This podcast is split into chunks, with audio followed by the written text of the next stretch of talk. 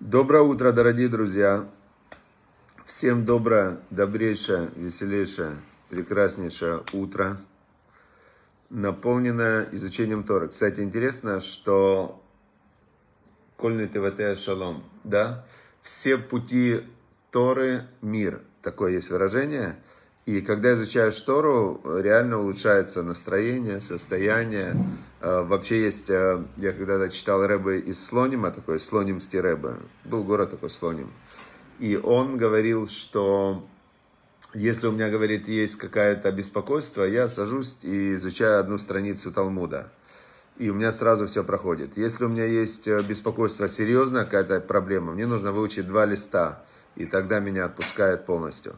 То есть здесь очень интересно, что любое беспокойство, которое человека беспокоит, вот любое абсолютно, да, могу сказать, это некая, некий иллюзорный конфликт, который, который в, присутствует у него в голове только, в его мышлении. То есть я не буду сейчас говорить про крайние, э, про крайние ситуации, например, про крайние ситуации не буду говорить. Буду говорить про обычную жизнь. Вот человек волнуется, там, что что-то у него может произойти через месяц. А, вот он волнуется, переживает. Но еще же это через месяц. Оно произойдет, не произойдет, непонятно. Он у меня за последний месяц умерло несколько друзей, достаточно молодыми. И наверняка очень много у них беспокойств, о которых они беспокоились, не, не сбылись. Потому что они умерли, да? То есть э, то, о чем человек беспокоится, оно может и будет, может и не будет. Может оно сбудется, может и не сбудется. Но сам процесс беспокойства происходит сейчас в мышлении. Поэтому переключение на изучение Торы, и когда ты изучаешь Тору, ты понимаешь, что все в руках Всевышнего, что как-то я спал ночью, не беспокоился, проснусь я или не проснусь. Так уже надо спать, беспокоиться всю ночь. Но я вот сегодня ночью проснулся, и у меня, я чувствую, несколько процессов в голове незавершенных не дают мне уснуть. То есть тут у меня крутится, как решить, там у меня крутится, как решить. Тут где-то я не могу найти решение какой-то задачи, тут не могу найти решение какой-то задачи. И вот эти незавершенные процессы, когда, э, знаете, как процесса в компьютере, когда много включаешь ему задач, то окон открыто, и он зависает. Вот так же большинство людей живут в состоянии недозавершенности, потому что там непонятно, как будет, здесь непонятно, как будет, а тут, может, плохо будет. Особенно, если люди пытаются просчитать все негативные варианты, это просто ну, невозможно так жить. Да? Теперь, что делает Талмуд? Или вообще изучение Торы?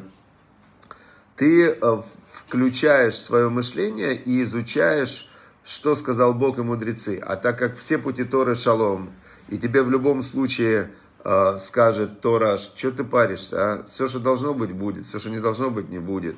Если оно так будет, я вот все успокаиваю. Там, я же как-то прожил своих 48 лет, и слава Богу, доволен. Все как бы, все, все как-то решилось. Да, то, что не решится, уже оно и так не решится. Все, понятно.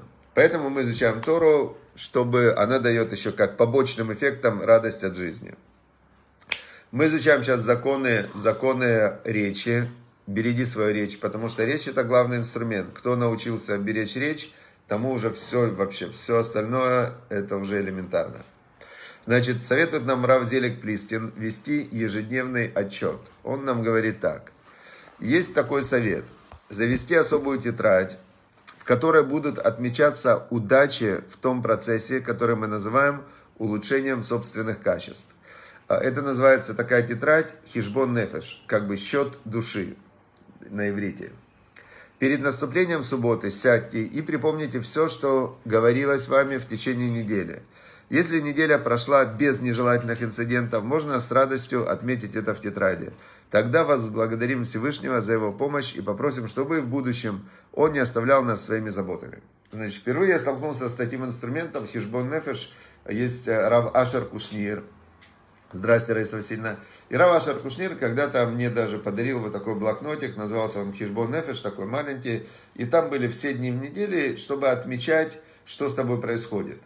А, вот это качество Хижбон считать, да, это качество само по себе счет.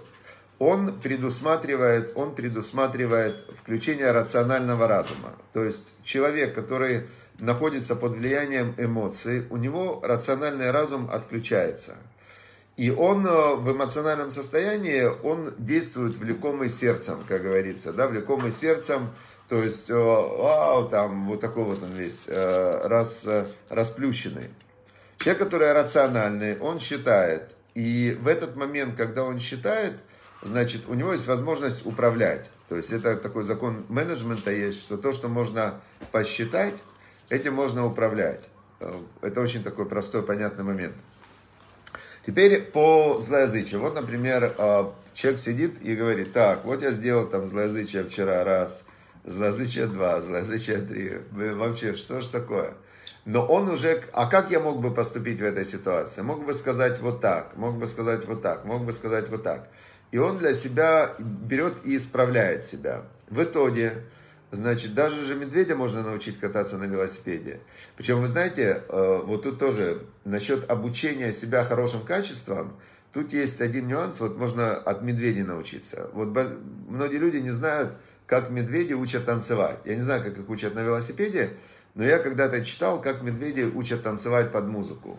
Медведи учат танцевать по, под музыку еще с древности. Знаете, в древности ходили с медведями, которые танцевали под музыку мужик с балалайкой и медведь танцует.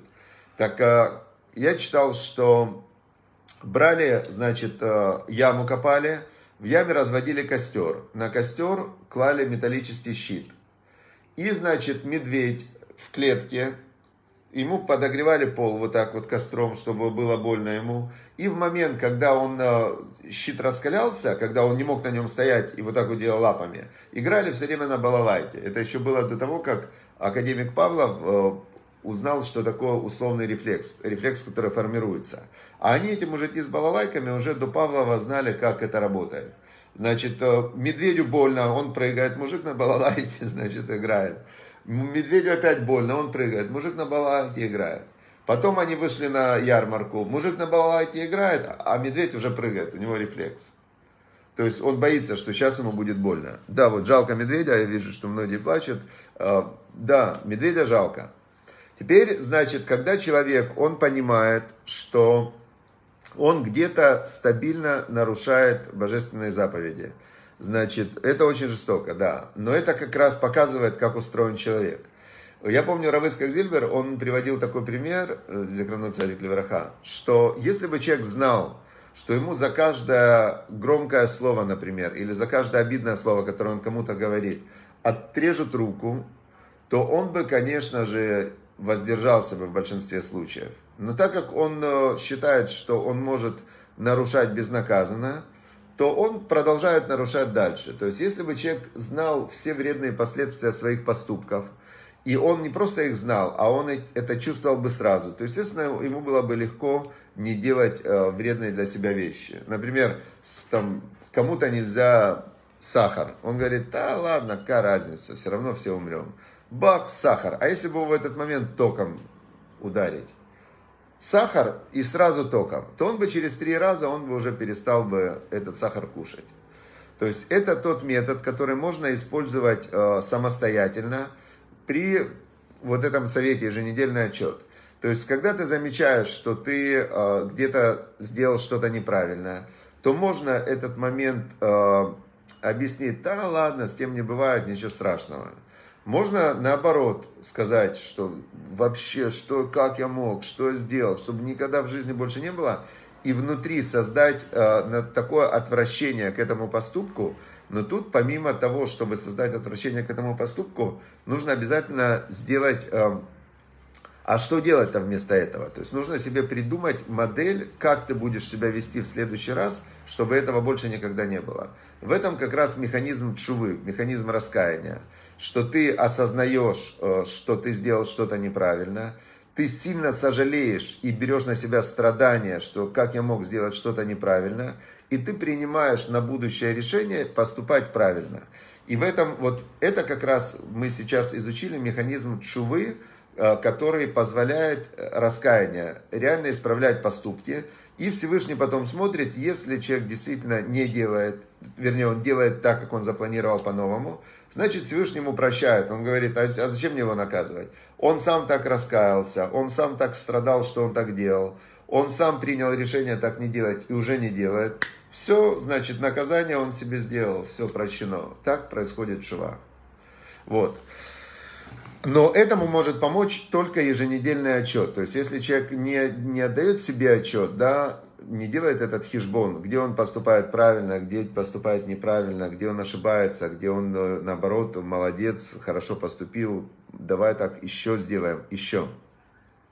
Значит, без этого невозможно. Очень хороший, полезный совет, как избавиться от любых проблем в, в своем характере. Вот Лена Лена смотрит нас, наверное, ей есть что исправить, да? Вы видите, вот это называется сейчас был Алла, Авак Лашонара, пыль Лашонары. То есть, откуда я знаю? Может, Лена вообще святая праведница, или Алла Нави заглянул на наш урок, а я вот так вот взял вдруг, и, и, и Лене есть что исправить может, нельзя так говорить ни про кого, да, потому что это тоже может человека обидеть. Не дай бог, вот извиняюсь, извиняюсь, и я тут же сейчас для себя должен, как я мог вообще, как я мог, больше никогда в жизни, чтобы я так не говорил. И если я достаточно себя испугаю, то у меня появляется шанс э, избавиться от этого качества, как у медведя. Хорошо, двигаемся дальше. Заповедь, повелевающая жениться, чтобы иметь детей. Значит, теперь мы переходим к повелевающим заповеди. Бог нам сказал, отодвинься от зла и делай добро. То есть, можно, например, если человек занимает себя полностью все свое время выполнением заповеди, то он может быть и не нарушить ничего. Хотя, опять же, здесь тоже момент. Когда, когда мы начинаем изучать Тору, то идет какая в... Есть книга Месилат Яшарим, Путь праведных. Там начинается все, что Тора приводит к осторожности. То есть, когда ты начинаешь понимать, что можно, что нельзя, ты становишься осторожным. И ты должен прежде всего избегать зла. Нельзя сделать заповедь через нарушение. Нельзя дать сдаку через грабеж. Нельзя кому-то помочь, при этом кого-то обидев. То есть нужно вначале, Тора приводит к осторожности. Вначале отодвинься от зла. Потом делай добро. Потом осторожность приводит к расторопности. То есть ты становишься быстрый, ты тогда начинаешь делать добро, но ты уже вначале ты должен научиться обходить вот эти вот сложные места, да, потому что Лашонара, кстати, я сколько раз встречал вот это вот явление, человек, который становится религиозным. Я сам прошел через этот этап 21 год назад. Я когда стал религиозным, я вот везде, где я попадался, значит, ждите скандала. Потому что если кто-то высказывал что-то против религии или Бога, то все, я такой с ним диспут устраивал, там вплоть до драки вообще могло дойти. Ну, до драк не доходило, но, но прямо я говорил ему очень грубо и, э, значит, э, очень грубо мог сказать человеку, что, ну, типа, если ты обезьяна, так ты обезьяна и есть. И оно могло его обидеть. То есть я думал, что я выполняю большую заповедь, освящая имя Всевышнего, а по факту, ну, оно могло быть совершенно наоборот. Потом я понял, что надо, ну, главное вначале остерегаться, да, остерегаться. Хорошо. Значит, э, теперь мы переходим к повелевающим заповедям. Вот тут тоже, видите, почему я сделал это предисловие? Потому что если человек только делает повелевающие заповеди, он может э, ошибиться. Вот я поэтому сделал такое предисловие. Мы сегодня изучаем заповедь. Заповедь, повелевающая жениться, чтобы иметь детей. Э, написано в Торе, прямо в самом начале, «И сказал им Бог, Адаму и Хаве, первым людям, Он им сказал, плодитесь и размножайтесь, и, значит, населяйте землю». Все. Значит, позитивная, а, позитивная повелевающая заповедь плодиться, размножаться, но тоже тут есть нюансы. Значит, а, объясняет нам а, Хафицхайм, это книга Хафицхайма, значит, короткая книга заповедей. Он объясняет нам так – Жениться необходимо с намерением продолжить человеческий род. То есть намерение, когда человек выполняет заповедь жениться, у него должно быть одно. Продолжить человеческий род. Все. Зачем ты женишься? Почему ты обязан жениться? Потому что если бы люди не выполняли эту заповедь, тогда бы людей бы на земле не было. То есть это основа всего. Еврей обязан жениться. Не то, что может жениться, может не жениться. Еврей обязан жениться, начиная с 18 лет. То есть э, обязанность святой заповеди наступает с 18 лет. И если в возрасте 20 лет он еще не женат, то можно сказать, что эта заповедь им нарушается. То есть если он не женится, и сам Хафицкайм, кстати, когда он женился, ему предложили жену, он, он говорит, э, согласен. Ему говорят, ну как согласен, ты должен посмотреть на нее, там все. Он говорит, это же заповедь, мецва, что мне смотреть? Это все, я должен выполнить заповедь Всевышнего. Всевышний мне поможет. Так он женился, и значит, но он был цадик, он был праведник, значит, это не каждый так. По Торе вообще в Талмуде сказано, что человек должен обязательно увидеть свою потенциальную жену, потому что, потому что вдруг она ему потом не понравится, и он не сможет выполнить заповедь продолжения рода. Значит, Однако, тому, кто, будучи занятым изучением Торы, опасается, что семейные заботы помешают ему в учебе, разрешено повременить, но максимум до 25 лет. Получается такая интересная вещь. То есть, э, Тора, ну вообще, мировоззрение Торы, оно в том, что смысл жизни человека вообще в этом мире в выполнении заповедей. То есть, у тебя есть жизненный путь, вот ты родился, до 13 лет ты не обязан выполнение заповедей, ты готовишься, ты изучаешь, какие у тебя есть заповеди. Потом у тебя начинается время, время работы. И ты, значит, всю жизнь ты занимаешься тем, что ты тут заповедь, там заповедь, здесь заповедь, тут заповедь. И учишь Тору. То есть ты учишь Тору, как все работает, чтобы пройти жизненный путь, максимально, максимально реализовывая свой э, человеческий потенциал, перейти в божественную свою структуру, к своей душе. Теперь, но если молодой человек, он, у него есть заповедь жениться, но женитьба, она накладывает на себя сразу же определенные обязательства. Ты женишься, чтобы были дети, значит, у тебя там через год, э, если Бог даст, появляются дети. Потом через год могут появиться еще дети, потом еще дети. Все, ты должен обеспечивать жену, обеспечивать детей. Это заповедь, кстати, э, на мужчинах. Это заповедь жениться должен мужчина. Значит, и что получается? Все, ты уже весь погружен в материальную работу по выживанию. Теперь, ну если ты учишь Тору, ты э, занимающийся заповедью спас, свободен от другой заповеди. Если ты учишь Тору, то ты в этот момент все время находишься в заповеди, ну, профессионально учишь Тору, сидишь в Ешиве и целый день учишь Тору. И тогда ты до 25 лет можешь подождать, потому что ты столько вырабатываешь духовного света и столько ты вырабатываешь вот этой вот э, духовной силы заповеди, занимаясь Торой, что женитьба может подождать до 25 лет. Эту заповедь обязаны соблюдать всегда и везде, всегда и везде. То есть не написано, я знаю, что только мужчины. Женщины, они, э, они в этой заповеди, кстати, интересно, надо задать вопрос, почему женщина не обязана жениться? Наверное, потому что она и так хочет жениться. Здесь надо понимать, что, что выйти замуж, да, что мы живем сейчас во время, которое отличается от всех времен в, на протяжении истории человечества. Вот просто мы должны это знать и понимать, что мы живем сейчас в самое счастливое, защищенное время. Никогда не было такой ситуации в жизни человечества, чтобы люди настолько были защищены а, от от грубости, насилия, зла э, и так далее. То есть вот эти все сегодня социальные службы, пенсии, э, медицина, доступная каждому, да, бесплатная медицина, но раньше человеку некуда было пойти, у него вообще не было медицины. Он шел, у него зуб заболел, он приходил к какому-нибудь там 500 лет назад или 1000, «А у меня зуб болит.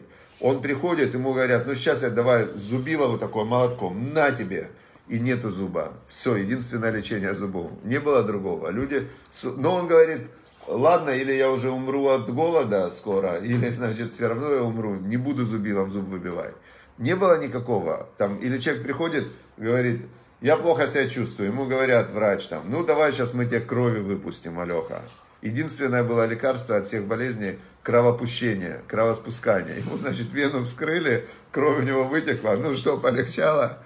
Он говорит, не знаю, полегчало нет. Ну иди, значит, там свечку поставили, там этому какому-нибудь Перуну поклонись, не дай бог, да. Все, то есть жизнь была дикая вообще. Поэтому э, заповеди женщины всегда нуждались, так как они слабее, чем мужчина. Мир был построен как джунгли то женщины очень нуждались, э, нуждали женщины в том, чтобы выйти замуж. Они до последних ста лет, у них даже они не могли в выборах участвовать вообще даже в цивилизованных странах. То есть они просто были ну, бесправные, вообще бесправные. Поэтому для женщины нет заповеди выйти замуж, потому что по своей природе она нуждается в том, чтобы быть э, замужем, и кто-то за нее ну, заступался там, и так далее. Вот, поэтому, наверное, заповедь есть только на мужчинах жениться, а на женщинах нету. И последний кусочек э, из книги «Чтобы ты остался евреем. Биография Равыска Казильбера». Э, как раз я сегодня открыл главу, когда он приехал в Израиль. В 1972 году они приехали в Израиль. И он очень удивился. Он пишет так. Когда я ехал в Израиль, я думал, здесь нет такого, чтобы намеренно не слушаться Торы и работать в субботу. Я знал, что здесь свобода в Израиле, свобода, демократия и так далее. Он ехал из Советского Союза, но не представлял себе, насколько широкая чтобы были школы, где почти ничему еврейскому не учат, и люди не знают даже Шма Исраэль и 10 заповедей. Этого я не ожидал. Так чем же они евреи, спрашивает он. Они, конечно, дети евреев, но еврейство это убеждение, это мицвод. То есть еврейство это как раз вот эта система мировоззрения, это заповеди, которая соединяет э, человека с Богом. И он это говорит, еврейство это не, то есть быть биологически евреем это одно, но еврейство, он пишет, это убеждение, это мецвод. Приехали мы во вторник, а в субботу идя иду я по улице и вижу, кто-то подходит к машине и собирается ехать. Я ему говорю, слегка, йом шаббат, простите, сегодня суббота. А, а он мне говорит, Азма, ну и что? Такой вот израильский ответ, ну и что? Я допускал, что кто-то дома нарушает шаббат, курит, но на улице. Мне захотелось, поверьте, бежать в посольство и ехать назад в Россию. Э, сердце говорит бежать, бежать. А разум, ты в Эрец Израиль, ты в земле Израиля. И разум победил, он говорит, я решил остаться. Вот вот такая вот интересная вещь, но мы видим, вот, что меня в этом отрывочке больше всего, на что я лично обратил внимание, что даже у великого праведника, у человека, который для меня является эталоном и идеалом вообще высоты, куда может дойти человек, вот из всех, кого я видел в жизни, Равыскак Зильбер был самый совершенный во всех сферах для меня человек, то есть это там 100 баллов по 100 бальной шкале во всем. И у него тоже была, была внутренняя борьба между разумом и сердцем. То есть у каждого человека есть э, его эмоции, его ощущения, которые ведут его в одну сторону, и его разум, э, который ведет его в другую сторону. Между ними обычно борьба. Ну вот у него разум победил. Все, удачи, успехов. И чтобы мы сделали хижбон нефеш, проверку своей души, это как раз поставить э, тело, сердце и жизнь под контроль разума а разум поставить под контроль Тора, потому что разум, он не может действовать без правил. Разум это некий, э, как механизм, который действует по правилам. Поэтому мы изучаем Тору, чтобы разум действовал по правилам Торы, а тело и эмоции действовали по правилам разума. Все, всем удачи, успехов, хорошего дня. Всем пока.